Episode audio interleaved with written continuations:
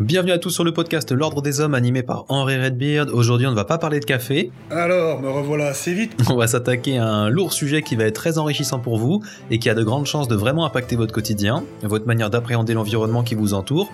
Et j'espère que ça vous aidera à comprendre de nombreux phénomènes qu'on est tous amenés à vivre en tant qu'humains, en tant que primates dans un contexte social et économique.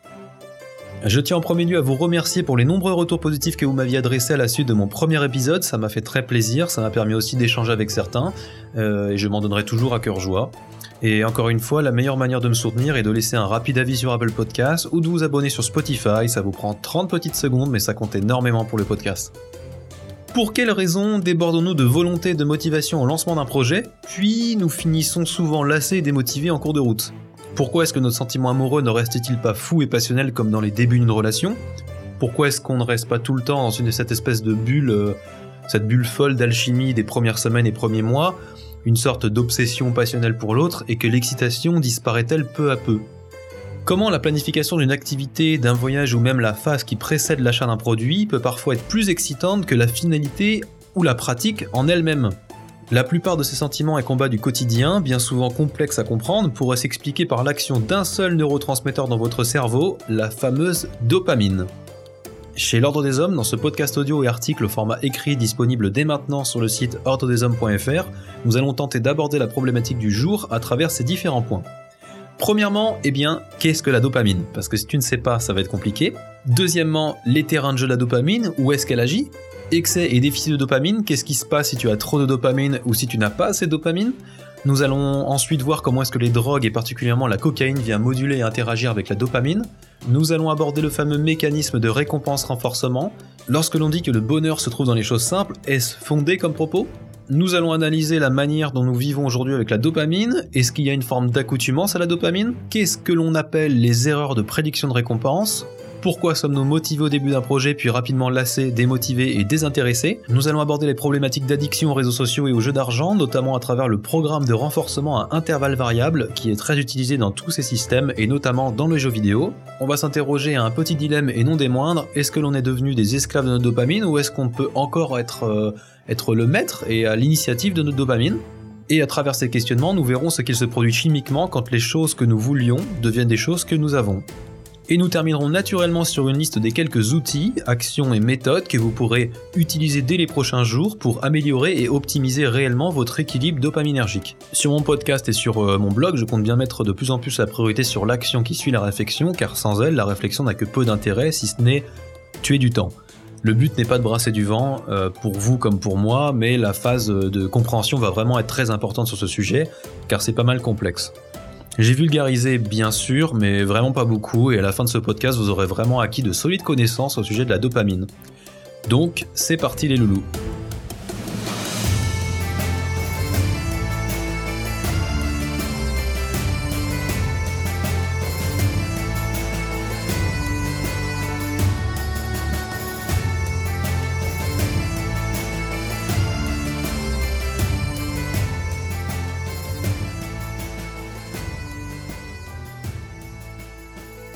Qu'est-ce que la dopamine Alors premièrement, il est important de notifier que la dopamine, et ce malgré de, nombreuses croyances, ce n'est pas une hormone à proprement parler, il s'agit d'un neurotransmetteur, mais également d'une neurohormone dans un second usage. En fait, c'est un messager chimique produit par un neurone agissant comme une hormone, notamment dans l'inhibition de la prolactine. Donc c'est pour interrompre euh, euh, la production de lait maternel. En fait, la dopamine, c'est plus simplement une molécule biochimique qui va jouer un rôle de communication au sein du système nerveux, en ayant notamment une puissante influence sur nos fonctions psychiques et motrices. C'est en quelque sorte un, livreur de bouffe. Il n'est pas euh, le plat succulent, il est celui qui l'amène, mais sans lui on aurait mangé des pâtes, donc il est tout autant important euh, un dimanche soir. Cinq étages sans ascenseur Merci beaucoup, c'est adorable. Qu'est-ce que vous avez pris alors? Des moules. C'est que t'es à 50 mètres, hein? Ah ouais? Vous êtes une feignasse, hein? En parlant de bouffe, la dopamine joue ici un rôle majeur dans le renforcement positif des actions qui nous sommes bénéfiques à la survie par un mécanisme de récompense. Dans ce fameux dîner du dimanche soir, la dopamine interagit avant, pendant et après. C'est celle qui vous invite à commander, c'est celle qui vous incite à terminer ce plat et c'est celle qui vous récompense enfin de l'avoir fait. La dopamine cherche constamment à vous faire accumuler des ressources dans un principe de survie élémentaire. Ce mécanisme nous aide par ailleurs à comprendre le rôle que peut emprunter la dopamine autour des addictions. En résumé, la dopamine, c'est un messager chimique qui transporte des messages d'un neurone à un autre neurone en jouant un rôle fondamental dans notre sensibilité au plaisir, en délivrant ses effets psychoactifs en récompense à une action qu'elle valide, telle que l'alimentation ou un rapport sexuel par exemple. La dopamine, elle est très engagée dans la régulation de nos humeurs, euh, de notre niveau de motivation, d'attention, nos, nos capacités d'apprentissage, dans nos fonctions particulièrement humaines de pensée, euh, de, de prévoir et de réfléchir l'avenir. Euh, en fait, on en produit vraiment tout le temps, et ce qui va nous intéresser sont les différents déclencheurs qui la libèrent en nous. Les terrain de jeu de la dopamine. En fait, euh, la dopamine, elle affecte de nombreuses particularités et aspects de notre comportement physique et psychique, tels que, donc je vais, tout vous lister euh, ce que j'ai mis sur mon article, la capacité volonté d'apprentissage, le niveau de motivation, la mémorisation, la régulation de la fréquence cardiaque, la régulation des vaisseaux sanguins, le fonctionnement de nos systèmes digestifs, la lactation en inhibant la prolactine, comme je vous l'ai précisé dans l'introduction, la régulation et la qualité du sommeil, notre humeur, notre niveau d'attention et de concentration, notre sensibilité à la douleur et la coordination de nos mouvements moteurs. Donc ça c'est un listing euh, plus ou moins exhaustif. Ça peut paraître un petit peu complexe, mais vous inquiétez pas, euh, on va vraiment rentrer dans les détails ensemble et à la fin vous allez vraiment tout comprendre. Excès et déficit de dopamine. Il serait ici relativement long et fastidieux de rentrer dans les profonds et complexes détails liés à un dysfonctionnement de sécrétion ou de capacité de transport de ces neurotransmetteurs et neurohormones, mais la plupart des troubles mentaux qui y sont liés sont majoritairement dus à un déficit en dopamine ou au contraire à un excédent. On a le fameux TDAH, trouble du déficit de l'attention avec ou sans hyperactivité, donc c'est un peu à la mode en ce moment, on entend beaucoup parler.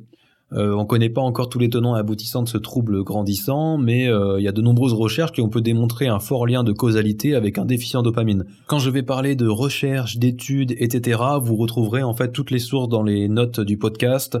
Euh, dans l'article complet. En fait, à chaque fois, j'ai mis des hyperliens. À chaque fois que je dis le mot étude ou recherche, je mets des hyperliens et euh, qui amènent justement à l'étude ou la recherche en question. Donc après, vous pourrez vraiment approfondir la recherche si ça vous intéresse. On revient au TDAH, donc euh, c'est une particularité qui semble assez dépendante d'un facteur génétique ou héréditaire. Et en fait, il y a un médicament qui s'appelle la méthylphénidate, qui est un médicament employé dans le traitement des TDAH. Ce dernier vient en fait agir sur l'augmentation de la sécrétion en dopamine. Il a une action dopaminergique en ayant un mode d'action relativement proche de celui des amphétamines. On retrouve bien évidemment la schizophrénie. Il y a de nombreux travaux, encore une fois vous aurez toutes les ressources dans l'article, euh, qui ont pu démontrer un lien de cause à effet entre un niveau de dopamine anormalement élevé et les distorsions et hallucinations de réalité que peuvent expérimenter des patients atteints de schizophrénie. Donc en fait, ces hallucinations, elles sont aujourd'hui traitées par des antipsychotiques qui agissent sur le striatum, euh, qui inhibent en fait euh, la libération de dopamine. On retrouve également la maladie de Parkinson parce que les fonctions moteurs sont assurées par de complexes interactions entre divers groupements de cellules du système nerveux central et un de ces groupements est situé dans ce que l'on appelle la substance noire, qui est essentiellement composée de neurones dopaminergiques. Et en fait, ces neurones, agissent en libérant de la dopamine sur les structures de striatum qu'on a vu précédemment, jouant un rôle important dans le contrôle de la motricité. Schématiquement parlant, la maladie de Parkinson présente justement une atteinte préférentielle d'une partie de cette substance noire, précisément de la paracompta, euh, ce qui vient limiter les capacités de libération de la dopamine sur le striatum. Cet handicap vient alors altérer le bon fonctionnement du système moteur, et c'est la raison pour laquelle les personnes atteintes de cette maladie ont du mal à initier des mouvements en fait. Prochain chapitre, drogue, cocaïne et dopamine. Alors ça, ça va intéresser beaucoup, forcément.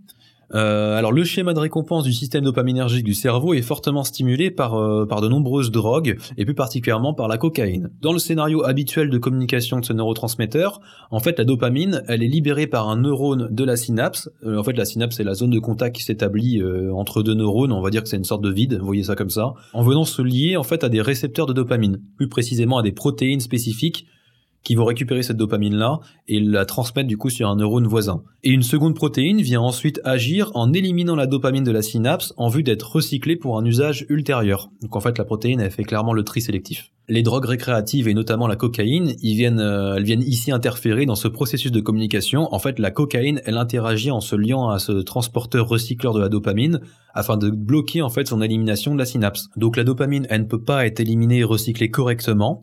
Il y a une accumulation et un réel embouteillage qui vient donc se créer au niveau de la synapse, donc la zone de vide entre les deux neurones, qui entraîne en fait une forte amplification du signal au niveau des récepteurs neuronaux, qui a donc pour effet cette fameuse euphorie qui est bien entendu recherchée. Alors après, il y a beaucoup d'études qui ont été réalisées sur, euh, sur de larges panels qui démontrent qu'une exposition à la cocaïne peut engendrer d'importantes neuroadaptations. On le sait très bien, le corps y répond et il s'adapte à tout ce qu'on lui afflige sans lui demander son avis. Plus un récepteur est anormalement saturé, plus il se désensibilise en quelque sorte et nécessitera des charges plus importantes pour être stimulé. Il est intéressant de noter que les sujets exposés de manière chronique à une consommation de cocaïne présentent de profondes altérations dans la neurotransmission du processus de récompense. On observe d'ailleurs une diminution des fonctions du cortex orbitofrontal ayant pour impact de réduire les capacités de prise de décision, d'adaptation à des situations complexes et d'introspection. Donc c'est quand même la merde. Ah, voilà le côté négatif de la cam. Lorraine vole un peu d'héroïne dans le dos de son petit copain. Nous allons maintenant voir le mécanisme de récompense renforcement. On est dans les années 50 et tu as euh, James Holmes qui va faire euh, découverte de ce malin phénomène qui nous manipule tous au quotidien. L'histoire est assez, assez sympa. Alors c'est un beau matin, alors je sais pas si c'était le matin, l'après-midi, mais je vais dire un beau matin parce que c'est sympa. En compagnie de ses amis, euh, bah, les rats de labo, notre bon bon vieil ami euh, James s'attardait à étudier les mécanismes cérébraux responsables de l'attention. Et en fait, James il va se tromper. Et dans ses manipulations, il va brancher par erreur des électrodes directement dans le système limbique d'un des rats. Et en fait, les électrodes, elles étaient fixées précisément de telle sorte à ce que les rats puissent auto-stimuler la région de leur système limbique à l'aide de l'activation d'un simple levier.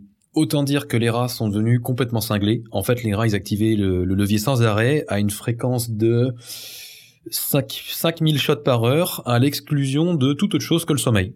C'est-à-dire qu'ils ne faisaient que ça, ils ne faisaient vraiment que ça. Après, ils étaient prêts même à endurer une quantité de douleur et de privation extrême afin de pouvoir euh, continuer d'appuyer sur ce levier.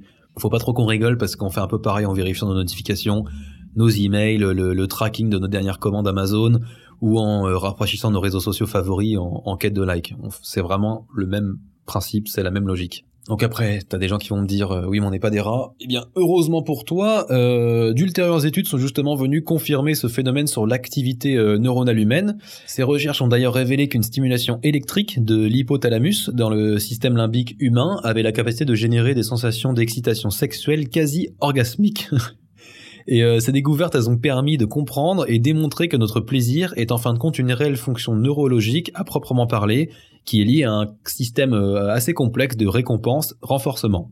Et c'est concrètement ce système récompense-renforcement, ou qu'on appelle également le système hédonique, qui vient nous donner euh, le carburant nécessaire en motivation et volonté pour nous récompenser lorsque l'on agit dans l'intérêt de la survie de l'individu ou de l'espèce, quelle que soit sa nature. Par exemple, la motivation pour la recherche de nourriture, la motivation pour la reproduction sexuelle de notre espèce, pour continuer le monde, euh, la motivation pour l'évitement et le surpassement des dangers, la motivation dans la quête d'approbation sociale et d'appartenance au clan.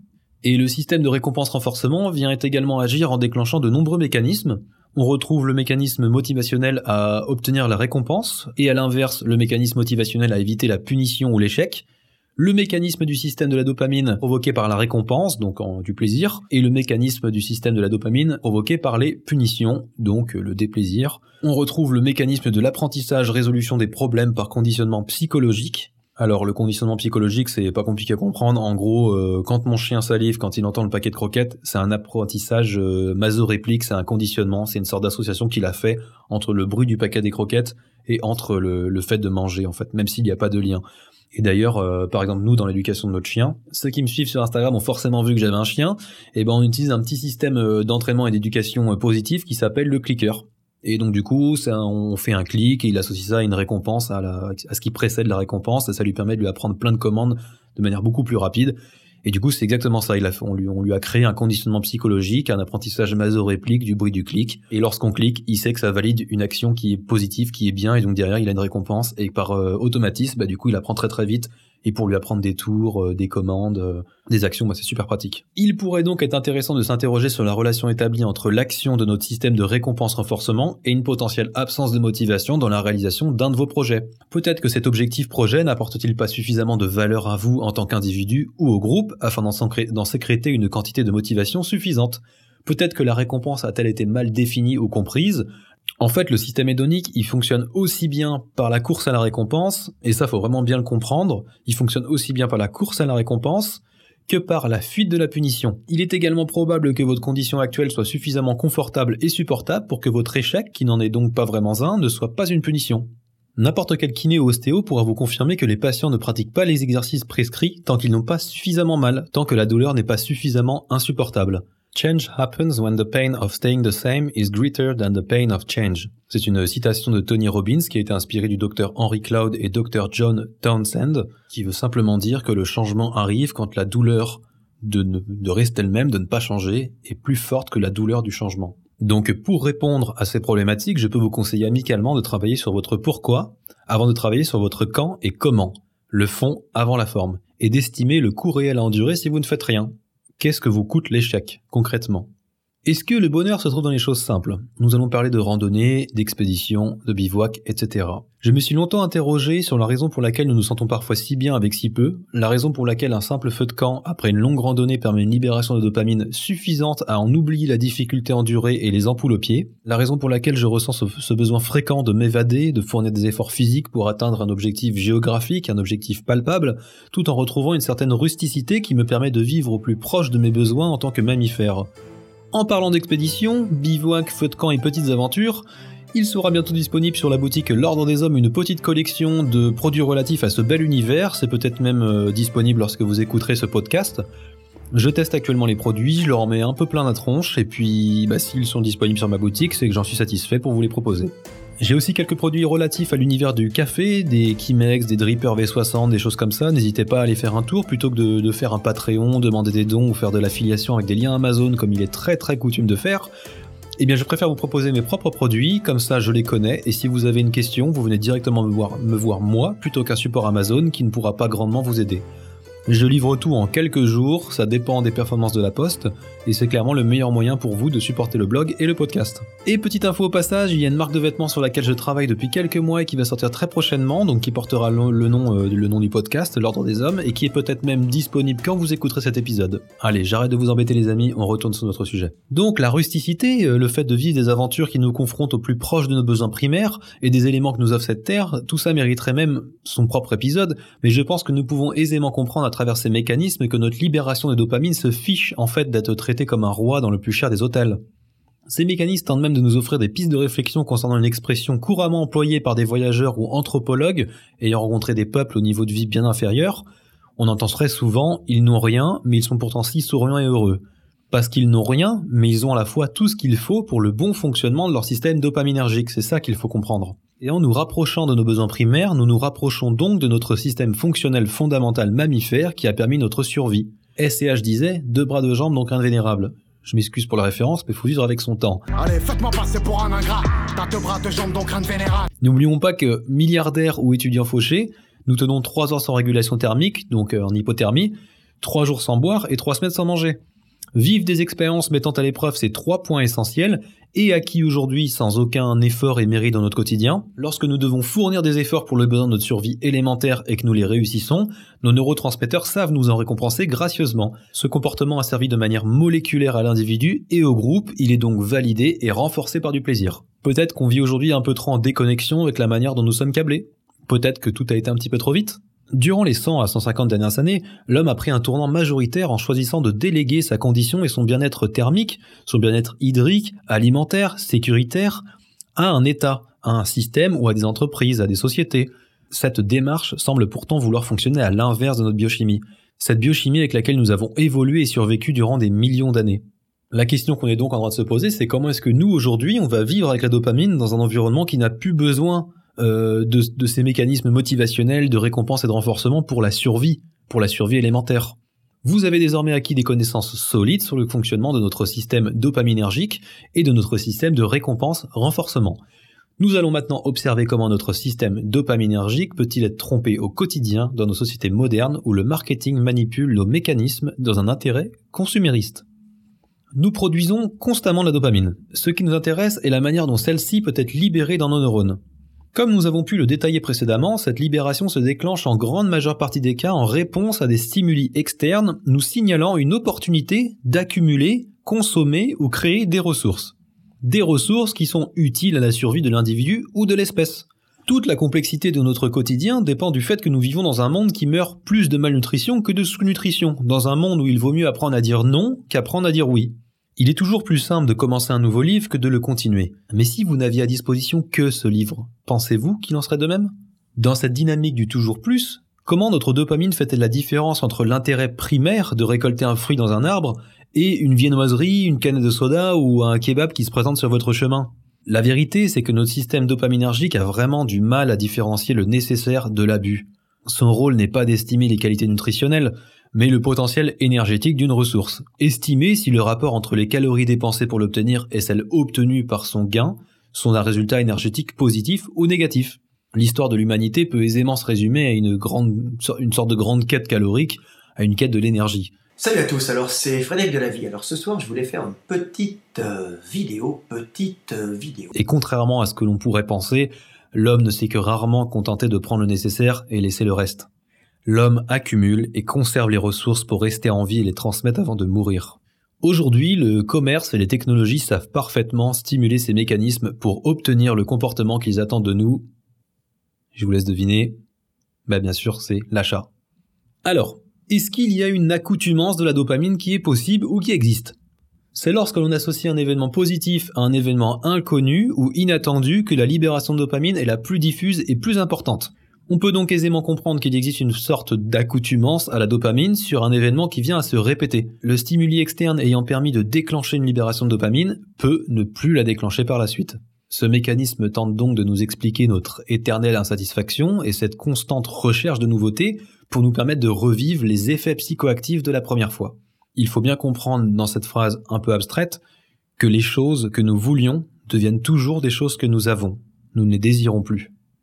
Ce sujet nous amène au prochain chapitre, les erreurs de prédiction de récompense. Ce que l'on appelle l'erreur de prédiction de récompense est tout simplement la représentation du contraste entre la récompense espérée et celle qui est finalement reçue.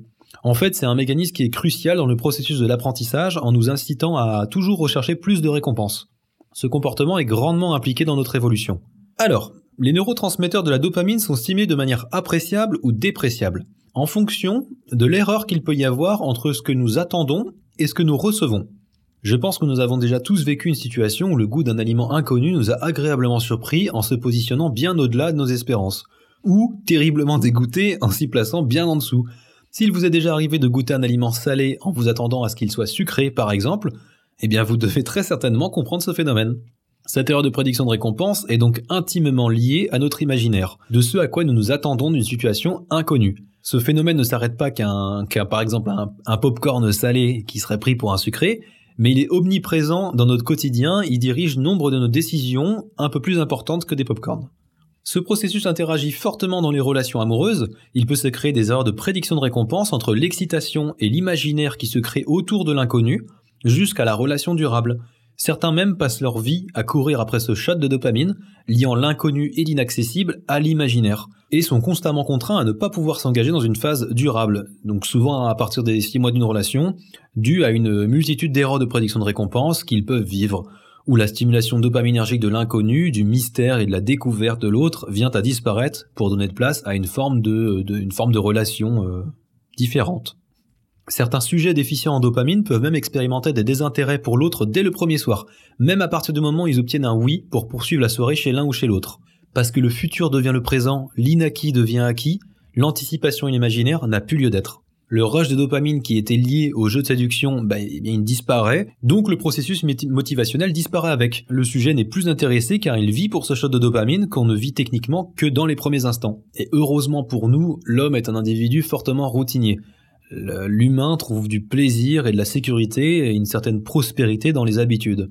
Le mot familier n'est pas un dérivé du mot famille par tout hasard. Nous aimons aller au même restaurant, sur cette même table, et retrouver ce même serveur qui nous propose un comme d'habitude.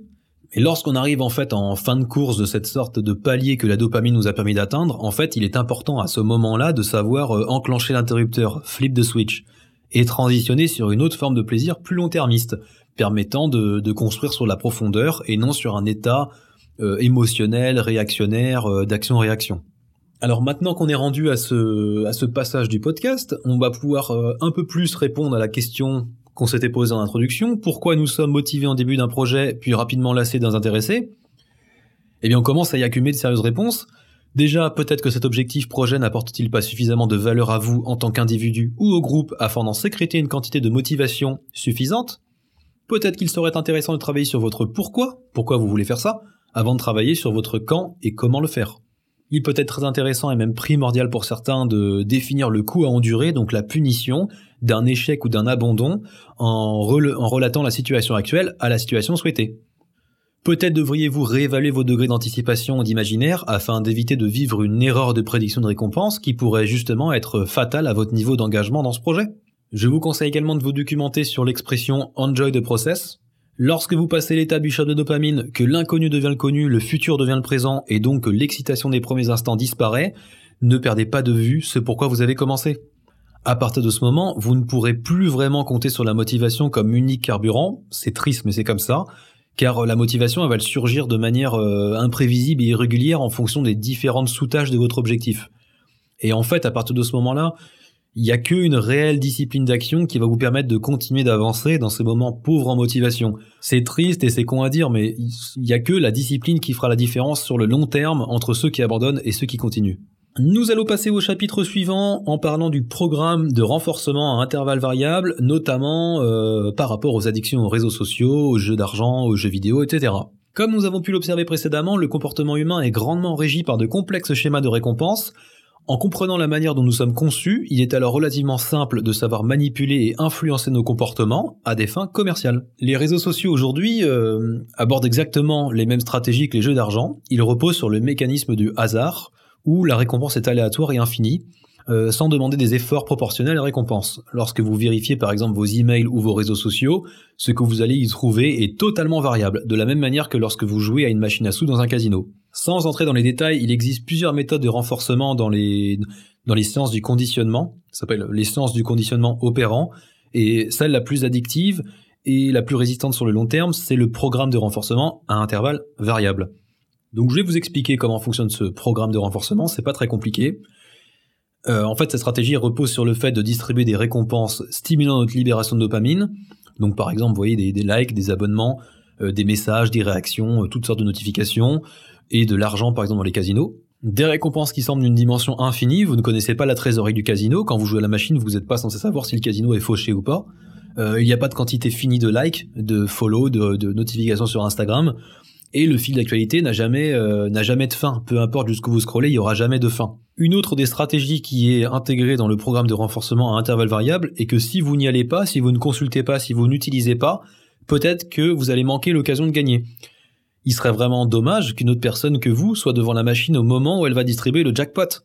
De la même manière qu'il serait dommage de s'arrêter de creuser à un mètre d'un trésor, vous allez peut-être vous arrêter de scroller avant l'information qui serait la plus cruciale pour vous. Et ensuite, la récompense, gagner quoi? Et ben la récompense, elle doit être aléatoire et euh, elle ne doit garantir aucun minimum. La machine à sous, elle distribue des récompenses à un intervalle aléatoire pour l'utilisateur.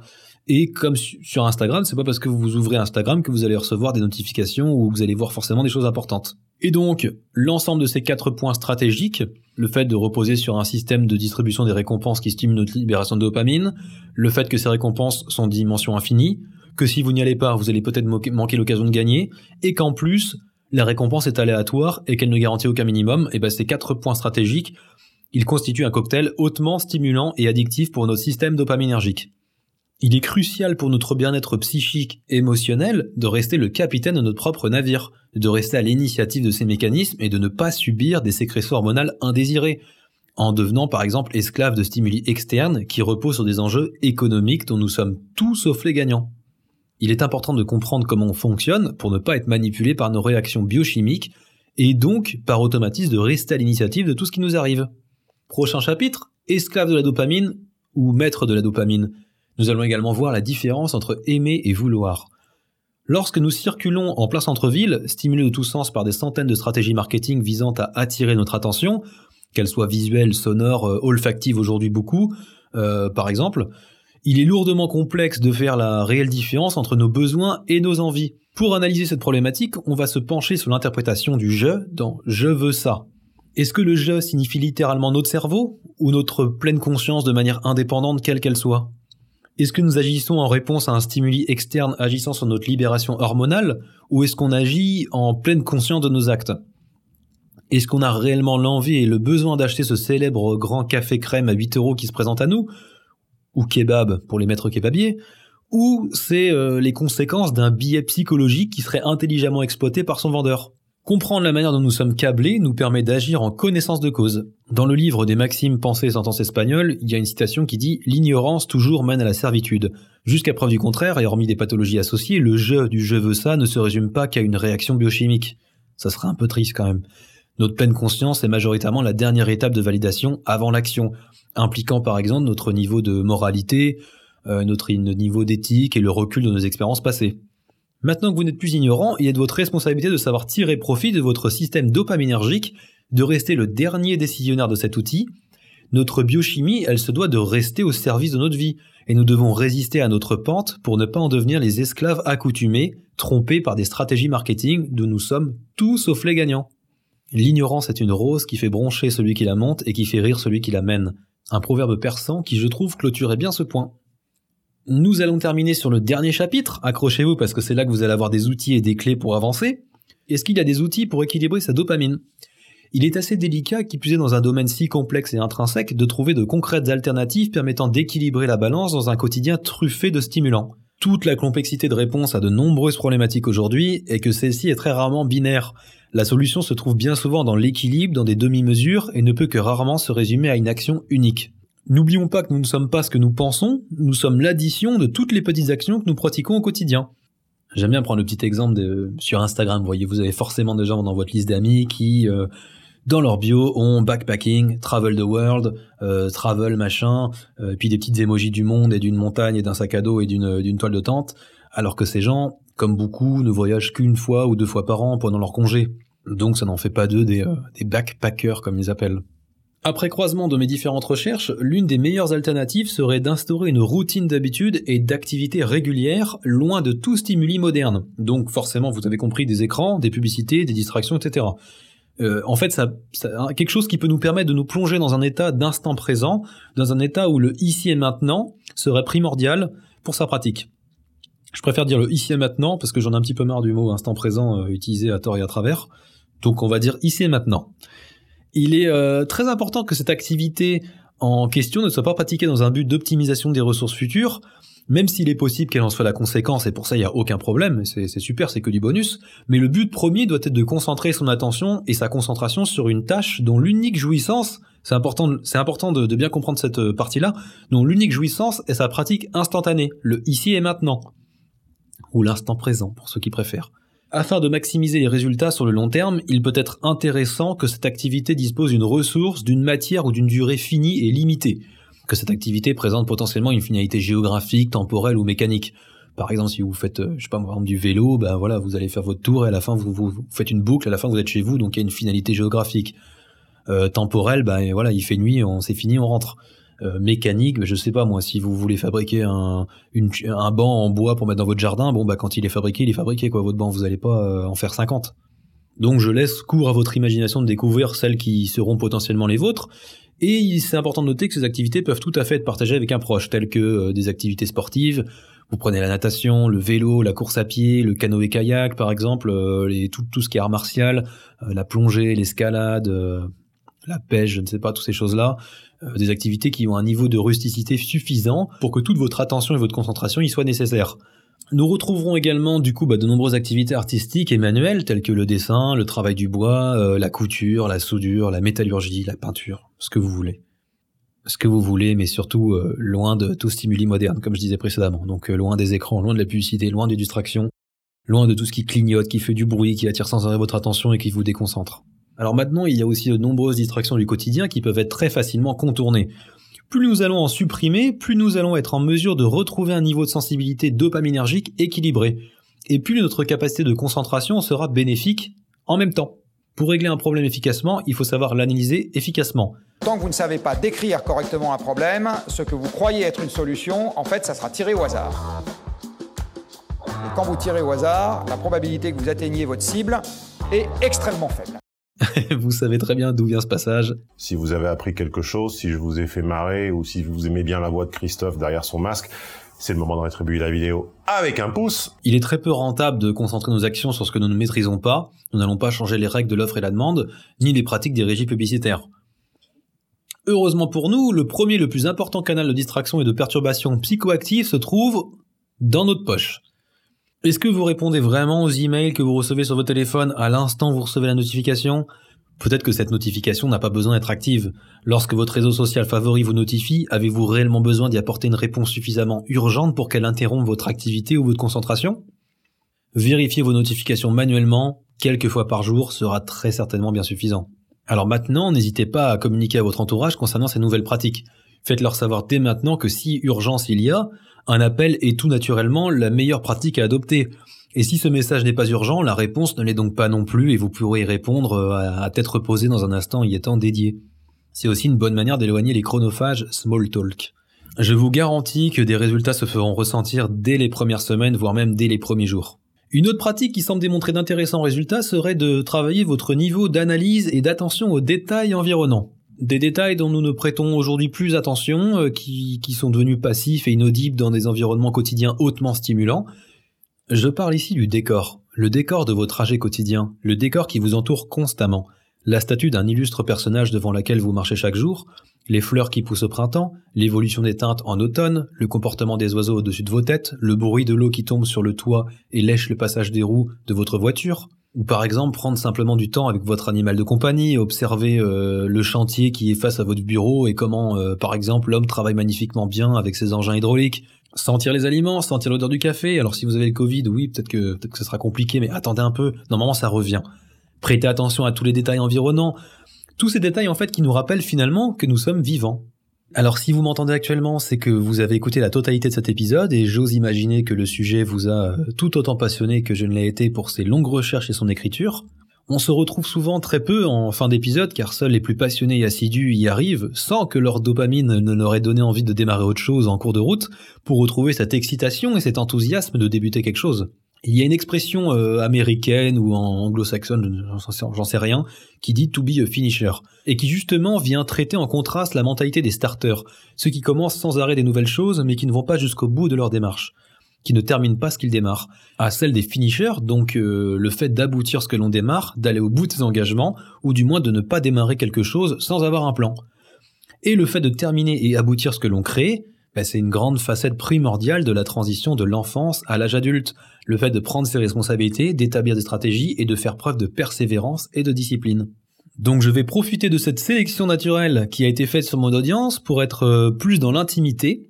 Donc je tiens tout d'abord à vous remercier de l'attention prêtée à mon travail. Je suis avec toute humilité un grand passionné et intéressé de nombreux sujets, allant du sport dans ses formes les plus basiques et les plus brutes comme tirer et pousser des poids, mais aussi par la nage, par les gros sorties vélo, faire du canoë sur la Loire avec mon pote Gauthier qui m'écoute très certainement. Et à côté de ça, je vais tout autant passionné par de la psychologie, de la sociologie, mais aussi par de l'économie, du marketing, de la finance, en ce moment, je suis à fond sur l'histoire des peuples, l'histoire de France notamment, qui est sans nul doute l'une des plus riches, passionnantes et intéressantes. Tu nais français, ce que ne comprennent pas les Français actuels, c'est qu'en fait, c'est pas comme naître dans un bled euh, qui a pas de relief, tu vois. En France, il y a l'art roman, l'art gothique. T'es dans le putain de, creuset civilisationnel de l'Europe, tu vois. C'est ça. T'es dans le pays de Charlemagne, t'es dans le pays de, même si je l'aime pas trop, euh, de Louis XIV. T'es dans le pays de Napoléon, t'es dans le pays. Bah ouais, c'est ça. Mais tu te rends compte de trucs.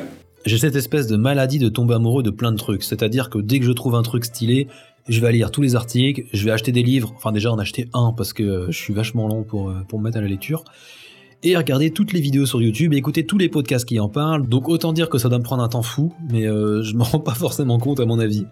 Tout ça pour dire que je suis en quelque sorte passionné par la vie, tout bêtement. L'apprentissage et le partage m'animent vraiment, tout en ayant un profond dégoût, mais vraiment un profond dégoût pour la médiocrité et le travail mal fait, et on, est, de plus en plus nombreux à être d'accord sur ce, postulat qu'on on vit dans une époque euh, où la culture de la médiocrité est de plus en plus forte. Et euh, il est de plus en plus complexe de trouver des artisans, des, prestataires qui, qui, travaillent bien, qui font les choses bien, avec amour du travail, l'envie de donner un résultat qualitatif qui fait sourire et qui va durer. Alors partager mes recherches et ce que j'écris me contextualise en quelque sorte cette pratique, qui serait euh, bien trop chronophage pour exister si elle n'avait pas pour vocation d'être partagée ici par exemple? Le sujet de la dopamine n'a pas été abordé en surface, on n'a pas fait de raccourci à la con, ça a été vulgarisé, comme vous avez pu le voir, mais sans trop l'être. Parfois c'était assez complexe. Mais vous pouvez tout à fait réécouter des passages, aller voir l'article ou cliquer sur les liens euh, des sources pour en apprendre plus sur les points qui vous intéressent. Donc, avec l'ensemble des fortes connaissances que vous avez acquis aujourd'hui, vous n'êtes plus ignorant. Vous êtes donc responsable. Désolé les gars, mais vous êtes responsable. Il ne vous reste plus que trois choses à faire. Me laisser un commentaire et un 5-star review si possible sur Apple Podcast ou vous abonner sur Spotify. Visiter la boutique de l'Ordre des Hommes est la meilleure manière de me soutenir comme j'ai dit précédemment. Ça m'encourage et ça finance mes prochains sujets, l'hébergement du podcast, du site web, euh, tout le matériel audio, toutes ces choses-là. Et forcément, bah, tout le temps que je passe sur les recherches, car c'est extrêmement chronophage, comme je viens de le dire. Vous pouvez et vous devez, parce que comme je vous ai dit, maintenant vous êtes responsable, vous savez, vous pouvez plus dire que vous ne savez pas maintenant. Donc vous devez instaurer de solides habitudes et nouvelles pratiques pour reprendre le contrôle de vos conditions et être à l'initiative de tout ce qui vous arrive. Vous pouvez me retrouver sur Instagram, vous tapez Henri Redbeard ou l'Ordre des Hommes et vous me trouverez, sans problème. Vous aurez de toute manière tous les liens dans les notes du podcast. N'hésitez pas à m'envoyer des messages si besoin. Il est toujours un grand plaisir d'échanger avec vous, même si je suis un petit peu long pour répondre aux messages. Je réponds toujours à la fin. Je vous souhaite une excellente continuation et à très vite pour un prochain épisode. Salut les amis.